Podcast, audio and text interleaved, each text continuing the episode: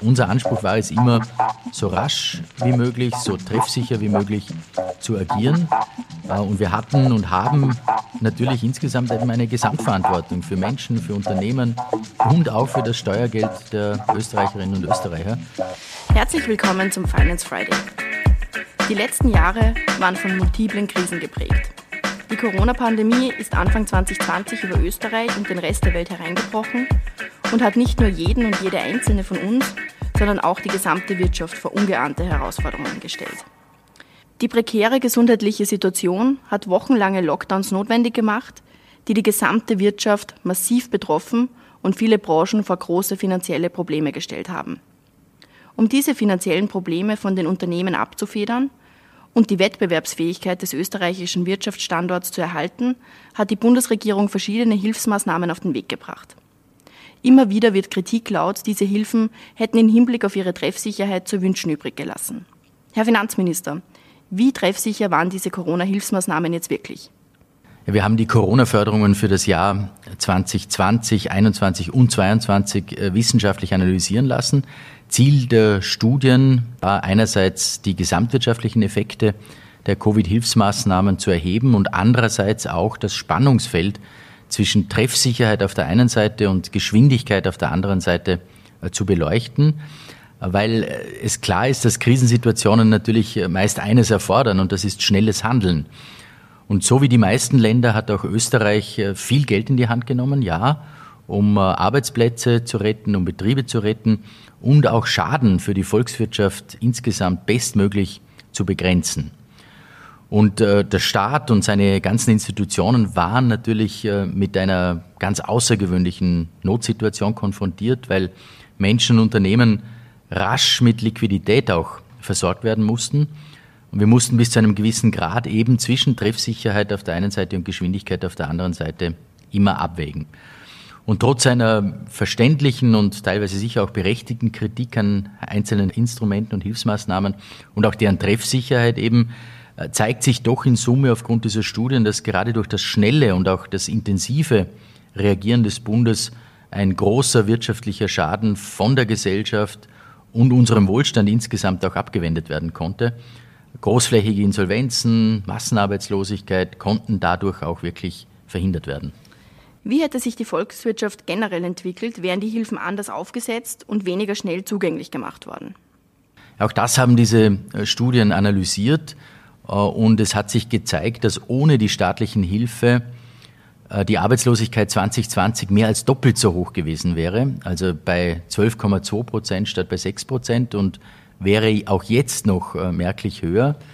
Der private Konsum, Investitionen und auch das Bruttoinlandsprodukt wären deutlich niedriger gewesen.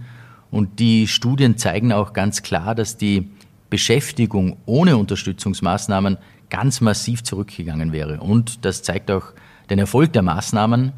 Äh, die Beschäftigung konnte sogar gesteigert werden. Seit 2019 sind sogar um 120.000 Menschen mehr in Beschäftigung als vorher. Die Studien der Wirtschaftsforschungsinstitute zeigen also sehr deutlich, dass die Hilfen Wirkung gezeigt haben. Wären die Effekte jetzt aber noch positiver gewesen, wenn die Hilfen treffsicherer gewesen wären? Auch das geht aus den Studien hervor. Nein, weil die Studien zeigen, dass die gesetzten Unterstützungsmaßnahmen, weil sie eben rasch gesetzt wurden, äh, gesamtwirtschaftlich in etwa genauso gut gewirkt haben, wie wenn die Maßnahmen treffsicherer gewesen wären. Und diese treffsicheren Maßnahmen, die länger gedauert hätten, natürlich, hätten trotz einer direkten Einsparung bei den Hilfszahlungen zu Mehrbelastungen für das Budget von insgesamt kumuliert über 1,5 Milliarden Euro geführt. Und unser Anspruch war es immer, so rasch wie möglich, so treffsicher wie möglich zu agieren. Äh, und wir hatten und haben natürlich insgesamt eben eine Gesamtverantwortung für Menschen, für Unternehmen und auch für das Steuergeld der Österreicherinnen und Österreicher. Und natürlich ist es trotzdem sehr wichtig zu reflektieren und auch die Lehren aus den vergangenen Krisen zu ziehen. Und wir machen unsere Hausaufgaben, um für kommende Krisen und für kommende Herausforderungen noch besser gerüstet zu sein. Die EZB-Präsidentin Christine Lagarde hat jetzt vor kurzem vor überbordenden Förderungen und Hilfsmaßnahmen gewarnt, weil diese die Inflation weiter anheizen würden. Glauben Sie, hat man in Österreich zu viel geholfen?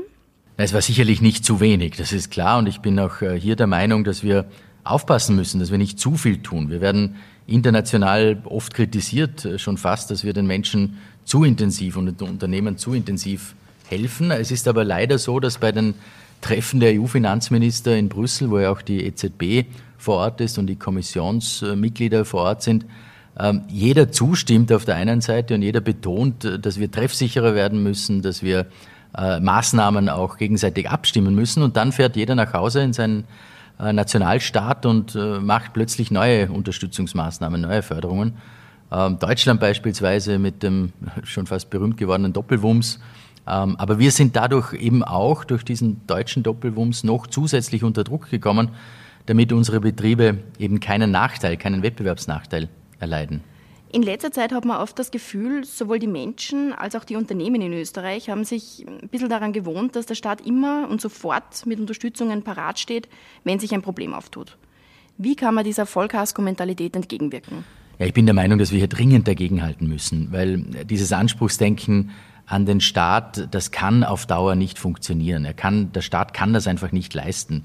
Äh, nicht, nicht nur, weil wir äh, nicht 100 Prozent aller Krisen dieser Welt kompensieren können. Es ist auch für, die, für das Verhalten, für die Verhaltensweisen der Menschen äh, nicht gesund aus meiner Sicht. Und ich gebe zu, dass wir zum Teil natürlich auch etwas selbst daran schuld sind aufgrund der hohen Hilfsmaßnahmen, der hohen Förderungen in den letzten Jahren. Es gab das Gefühl in der Corona-Zeit, dass die Wirtschaftshilfen schnell gehen müssen. Ja, und jetzt bei der Teuerung müssen wir natürlich auch ähm, helfen, unterstützen. Nicht zu helfen ist keine Option, aber es kann das auch kein Dauerzustand sein. Wir müssen eine Art Entwöhnungskur äh, dringend machen und wenn die Krisen vorbei sind, äh, werden wir hoffentlich bald zu einer nachhaltigen Budgetpolitik, zu einem Budgetpfad, der nachhaltig ist und einer nachhaltigen Fiskalpolitik dann auch zurückkehren.